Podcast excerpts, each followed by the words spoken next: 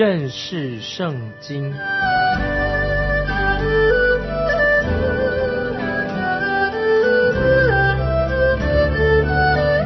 认识上帝的话，把上帝的话带到全世界。本节目是由认识圣经机构和环球广播电台联合制作，欢迎收听。亲爱的听众朋友，你好，欢迎收听认识圣经，我是麦基牧师。我们要看加拉太书第六章第四节，个人应当查验自己的行为，这样他所夸的就专在自己，不在别人了。听众朋友注意这些经文，就是有些重担你要自己担重担，不能够让别人跟你分担的。就是六章四节所说的这节经文的意思，说不要到处找人来。分担我们自己的重担。接着我们看第五节，加拉太书六章五节，因为个人必担当自己的担子。这里担子原来的意思是个人所承受的重量，也说明了船货一个船啊，它所能够装载的重量，也就是指一个妇人啊，她生孩子就是她。母亲她自己所能够啊负担的一个职责，也就是说，这个担子是别人不能够同你分担的。有一位解经的学者，他做这样的翻译，怎么翻译呢？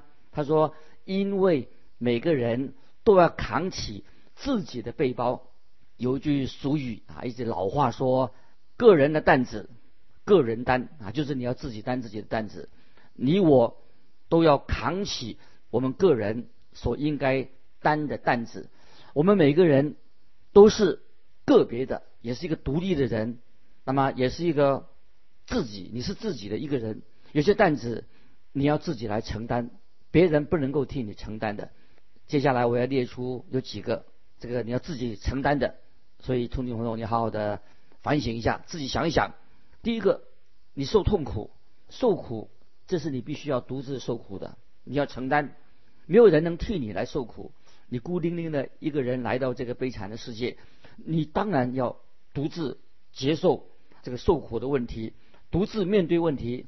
接着，另外一个例子，你身体上的疾病，没有人能替你代替你生病，你必须要承担啊生病的痛苦，这种苦是别人不能够分担的。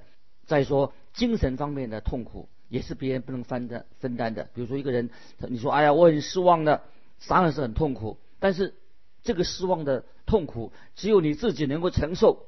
接着我说，死亡也是别人不能够分担的。死亡当时怎么能别人能担担当你的死亡的时候到了？我们今天每一位听众朋友，我们都要独自走进死因的幽谷。有一个学者。他临终的时候，就快要过世的时候，说：“我要进到恐怖的黑暗里面了。”然后他就忽然间他说：“神啊，我好孤单的。”没有错，这个学者他临终的时候说他要进到恐怖的黑暗里面。他说：“神啊，我好孤单的。”是的，死亡是别人不能够分担你的担子。最后，再那第三种，也是最后一种担子，就是有一天。你必须要面对的，就是你要自己站在基督的审判台前，站在基督审判台上是对基督徒说的，不是给那些不信主的人说的。那么我们信主的人，有一天都会站立在基督的审判台前，不信的人也要站在一个审判台前。在启示录二十章，就是对于那不信的人，十一到十五节就描述白色大宝座的审判。这个审判专对那些还没有信主的。那么，可是，在哥林多后书五章十节，却是对基督基督徒说的，因为我们众人必要在基督台前显露出来，叫个人按着本身所行的，或善或恶受报。感谢神，我们基督徒虽然活在这个世界上的时候，但但是我们都不是完全的，我们所做的每一件事情都要接受啊耶稣基督的审判，但是。要看我们是否能够得到啊神给我们的奖赏。当然是我们基督徒每个人已经蒙恩得救了，我们的救恩是不容置疑的，在基督十字架上已经为我们成就了、预备好了这个救恩。但是我们信徒的行为非常重要。有一天，我们基督徒的行为却要在主耶稣的审判台前接受审判。那么，罗马书第十四章十二节说：“这样看来，我们个人必要将自己的事在神面前说明。”因此，保罗就设立了有关于我们基督徒生活的一些准则。我们基督徒生活一定要规按规矩来。接下来第七节，不要自欺。神是轻慢不得的，人种的是什么，收的也是什么。那么这个原则可以应用在自然界。我们看种棉花啊，种种放棉花种的，种棉花就收棉花；种小麦的就收小麦。我们基督徒所种的是什么呢？你种了什么，就收的就是什么。在我们基督徒的生命里面，是一个事实，这是一个不不变的一个定律。那么你种的是什么呢？今天。一个蒙恩得救的基督徒，你将来会有什么样的收成呢？基督徒到现在是不是仍然是在犯罪吗？你有在神面前向神认罪吗？因为我们都要站在基督的审判台前。在约翰一书第一章七节，这节经文很重要，听众朋友把它记起来。约翰一书一章七节，圣经告诉我们说：我们若在光明中行，如同神在光明中行，就。彼此相交，神儿子的耶稣的宝血也洗净了我们一切的罪。有人也许这样说：“哎，我是基督徒，我没有犯罪啊。”听众朋友，你我真正没有犯过罪吗？那如果你这样说的话，可能你就没有行在光明中的。如果你在光明当中行，那么你就被光照的，知道自己的生命实在在神面前是有罪的。光就代表。神的话光照我们的，就显出我们是一个罪人。雅各书第四章十七节说：“人若知道行善，却不去行，这就是他的罪的。”这句话是说给我们今天每一位基督徒听的。所以，今天我们作为神的儿女，作为基督徒，我们要背负这样的一个一个担子。有一天，你还是要带着这个担子去见到主耶稣。还有一种担担子是。你我都背不动的。刚才说我们要有一次我们要见神，有一种当然是我们背不自己背不动的，也不能够跟别人分担的一种重担，就是圣经所说的这个罪担，罪担没有办法跟别人分担的。在罗马书保罗提过，在大卫诗篇里面，特别在大卫诗篇三十八篇第四节说：“我的罪孽高过我的头，如同重担，叫我担当不起。”罪的担子是别人不能够替你分担的，是你我都担不起的重担。诗篇五十五篇第六节：我的罪孽高过我的头，如同重担，叫我担当不起。我说：但愿我有翅膀，像鸽子，我就飞去得享安息。啊，这些经文实在太好了，讲着我们罪的孽的重担高过我的头，担当不起的，怎么办呢？听众朋友，你有没有这种的罪的重担？但是我们罪的重担飞不走的，因为我们有罪，在神面前有罪。曾经有一个心理学家就说，罪就像我们的右手一样，我们没有办法想把它切断，把右手砍断，我们想办法把它砍断，不可能的。每个人在神面前都是有罪，罪就是别人不能替你分担的一个重担，也是我们自己背不动的这个罪的重担，因为罪的重担实在太沉重了。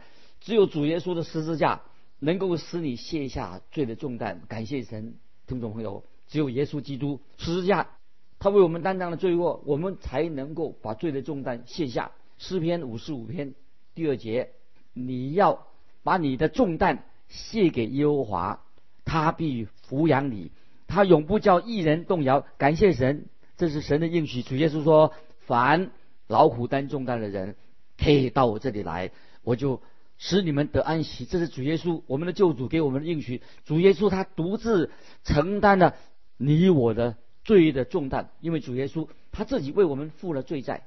耶稣独自为你承担的罪担，这个罪担是我们的，耶稣为我们承担的。主耶稣基督降世，就为要拯救我们。主耶稣说的很清楚，人子来为要寻找拯救世上的人。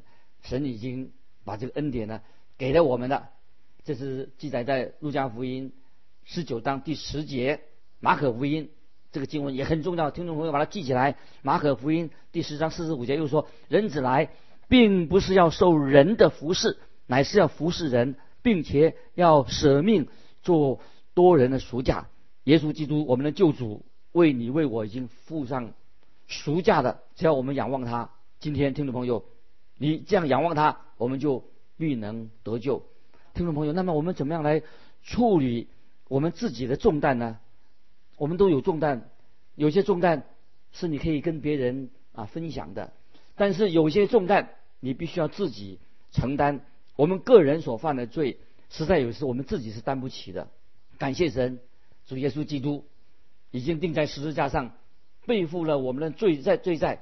如果你不让你的罪的担子在你的身上，你只要凭着信心接受耶稣基督做你的救主，因为他唯有他担当了你罪的重担。今天你有没有啊接受耶稣基督做你的救主？因为耶稣基督担当了我们的罪担，唯有他耶稣基督他自己才能够承担你我的罪的重担。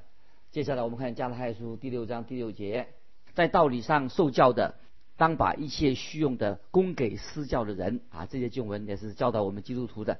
这是经文中很直接的经文，保罗白纸黑字的写下来，供给供给供给私教的人。原文的意思就是供给是分享的意思，参与的是与人分享基督的意思。保罗很坦诚的说，你要为牧者、为传道人，你要奉献，奉献给他。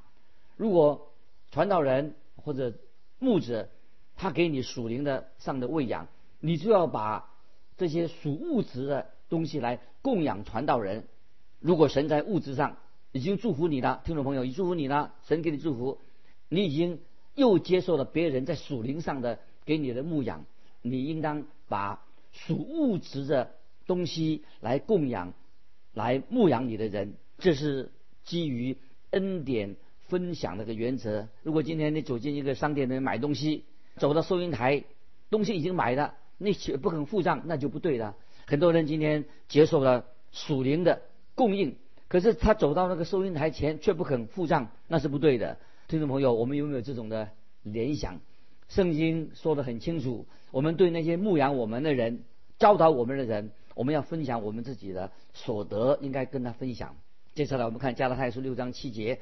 不要自欺，神是轻慢不得的，人种的是什么，收的也是什么。这节经文非常的好啊，它对我们很实用，是神给我们永远不改变的一个定律。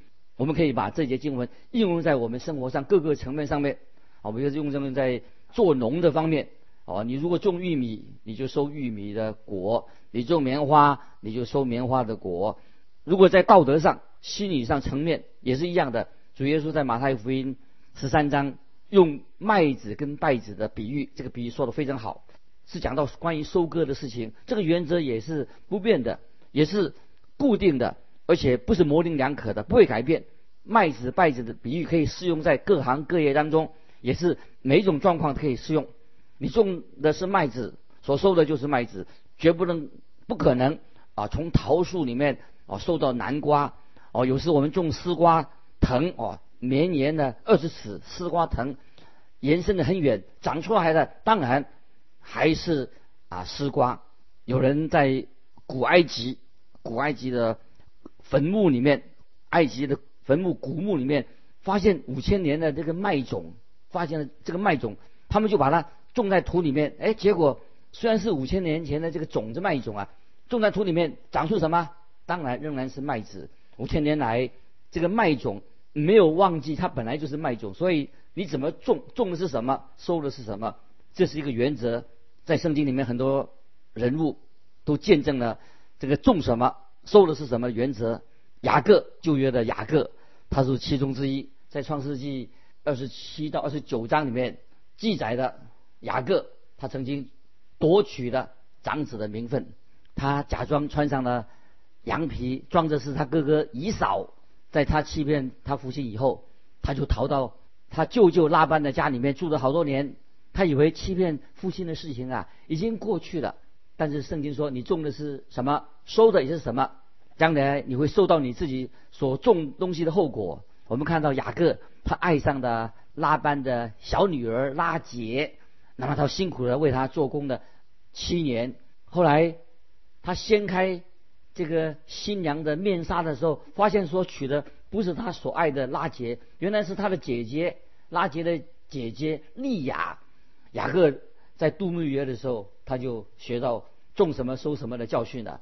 雅各他本来自己是小儿子，他欺骗他的父亲，他装成是长子，欺骗他的父亲，所以他到了舅舅拉班的家，拉班就把大女儿嫁给他，所以雅各他自己要自己来收拾这个婚姻的残局的。在列王记上，再举一个例子，我们看到亚哈王跟耶喜别啊这两个很残忍的。皇帝啊，跟皇后啊，他们夺取了拿伯的葡萄园啊，这样一个记载。亚哈王想要夺取拿伯的葡萄园，拿伯不肯卖掉他的主产这个葡萄园。亚哈跟耶喜别，因为他们是国王和王后，所以他们想要什么就要什么啊。也许别人用诡计杀害的拿伯，夺取了拿伯的葡萄园。结果他们以为他们这种邪恶的行为是一件小事，可是神却差派先知以利亚。去警告他们，把事实对向他们说明。耶和华如此说：狗在何处舔哪波的血，也必在何处舔你们的血。后来我们看见事实就发生了，最后狗就舔亚哈王的血，因为他在战争失败的时候，他的尸体被送回撒玛利亚的时候，他们仆人在洗战车的时候，狗就舔了。亚哈的血，这个记载在列王记上二十二章十九到三十八节。那么我们看见新约有一个例子，我们知道我们所敬重的使徒保罗，他曾经用石头打死斯蒂凡，他是打死斯蒂凡，他是元凶。虽然保罗归主以后，他在加拉太境内啊，他也受到了什么？好像好像所说的报应一样的，他就有人用石头把他打伤，几乎把他打死了。那你也说？保罗不是已经悔改了吗？是的，他的罪已经赦免了。但是保罗也会收到他所种的。神的原则很清楚，听众朋友要注意，非常清楚。人种的是什么，收的也是什么。我曾经和一位酗酒的啊，一位后来他信主了，一位传道人一起吃饭。那么他信主以后，他就不喝其他的饮料，他只喝愿意喝白开水。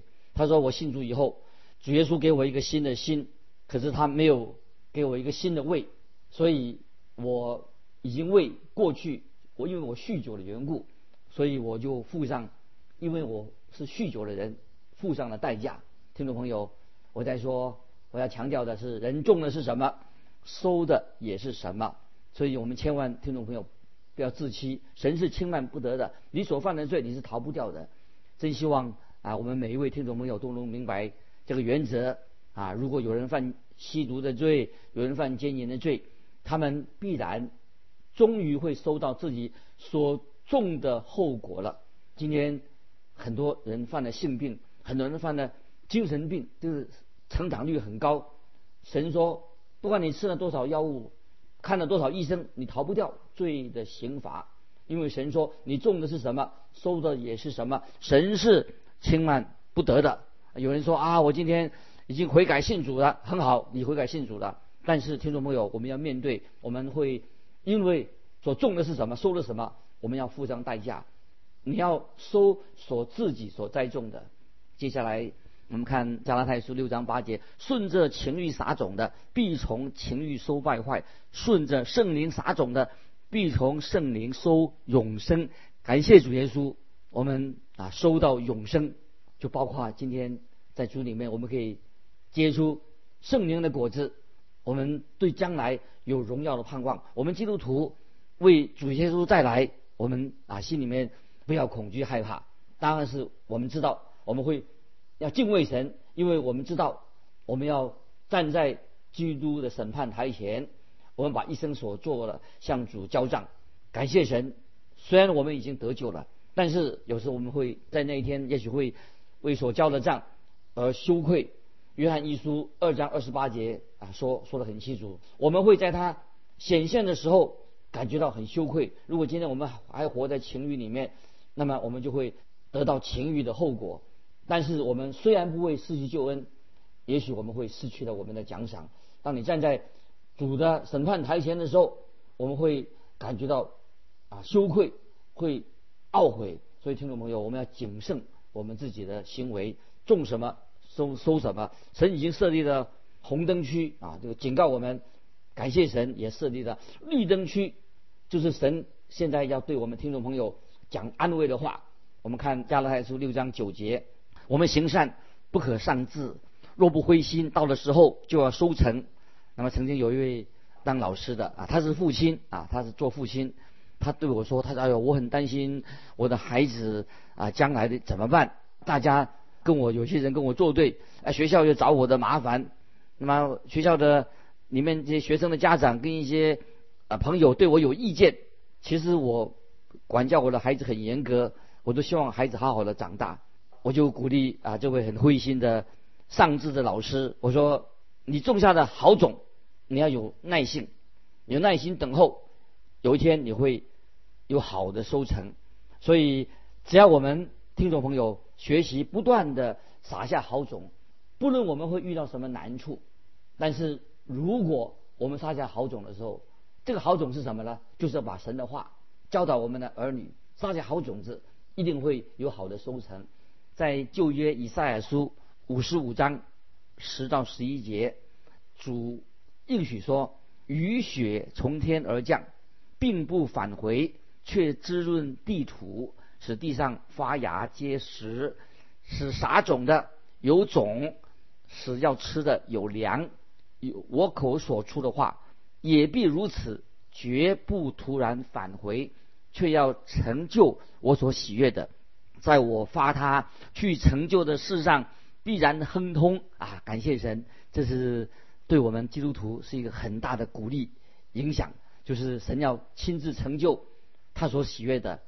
我们看到旧约亚伯拉罕他信神，那活在一个败坏拜偶像的迦南地，在那个地区，他仍然不受影响，他与神同行。后来他生了以撒，当以撒长大之后，亚伯拉罕也是他顺服神，他曾经把以撒带到亚摩里山献为祭，因为神叫他献祭。神要试炼他，后来神阻止了他把以撒献上。亚伯拉罕他就是像这种人，他按圣灵撒下的种子，他就收到永生。我们再举一个例子，约基别啊，约基别，听众们知道是谁吗？他就是摩西的母亲。他们是活在一个苦难的时代。约基别他想救他自己的儿子摩西，摩西生下来的，结果我们知道摩西后来被法老的女儿所收养的。因为神借着很奇妙的安排，约基别本来是摩西的母亲，现在成为摩西的奶妈的，她一定在皇宫里面，法老的皇宫里面教导摩西有关于认识神的事情。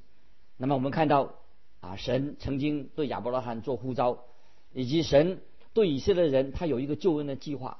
那么当约基别啊看到他儿子摩西，他样子看的。像个埃及人一样，因为他接受埃及文化、埃及人的娱乐、埃及人的观念、宗教，都是跟他所教导的，跟约基别啊他所教导的不一样。我们后来看到神的时候到了，摩西他就放弃了埃及，他出埃及离开埃及，带领百姓出埃及的那天，所以我们看到耶基别啊这位摩西的母亲，她种的是什么？是收的是什么？他收到了他所种下的好的果子。我们也看到大卫的一生，他的生平也说明了这个原则。大卫所犯的罪很明显的。今天有很多人认为大卫这个人很残忍，他是一个罪恶很罪恶很大的人。但是我们知道大卫的确是犯了罪，但是我们看见大卫虽然犯罪，不能代表这是大卫的一生。如果今天，有一滴墨水沾在一个白布上面，很清楚。我们看着白布上已经沾了、玷污了，有墨水在上面，远远看得见。这个黑衣服黑的，所以，但是听众朋友，白的布里面沾的墨水看得见，如果墨水沾在黑衣服上就看不到了。大卫那个时代，其实大卫时代每一个君王那边的那时候的君王，也许今天很多的君王都是很败坏，他们犯了跟大卫同样的罪。其实很多人大很多人那时候的君王，也许今天现代的人以为啊犯罪啊小事一桩啊无所谓啊就犯罪就好了什么有什么关系？可是大卫他犯罪了以后，他跟别人有什么不一样？大卫犯罪以后，大卫他都向神认罪，因为大卫心里渴慕神，看出大卫他。认罪，在上神认罪。大卫他知道他种下的罪的恶果，大卫的后代当然受到罪恶的后果，种的种子就受到罪恶的后果了。亲爱的听众朋友，今天不晓得在你的基督徒生命里面，你种的是什么？如果我们行善，就不可丧志；若不灰心，到的时候就要生收成。这是神给我们的应许。在接下来我们看第十节，加拉太书六章十节。所以有了机会。就当向众人行善，像信徒一家的人更当这样。保罗继续说到，基督徒应当行善。我们在行善的时候要有一个好的动机，这个动机是什么？就是神恩惠的福音。我们要与圣灵同行。当你与圣灵同行的时候，我们就会结出圣灵的果子。这个才叫做真正的行善。你要向众人，特别是在基督徒当中，我们要行善。听众朋友，巴不得我们。基督徒的生活有一个好的行善的见证。今天我们时间关系就分享到分享到这里再见。愿主祝福你。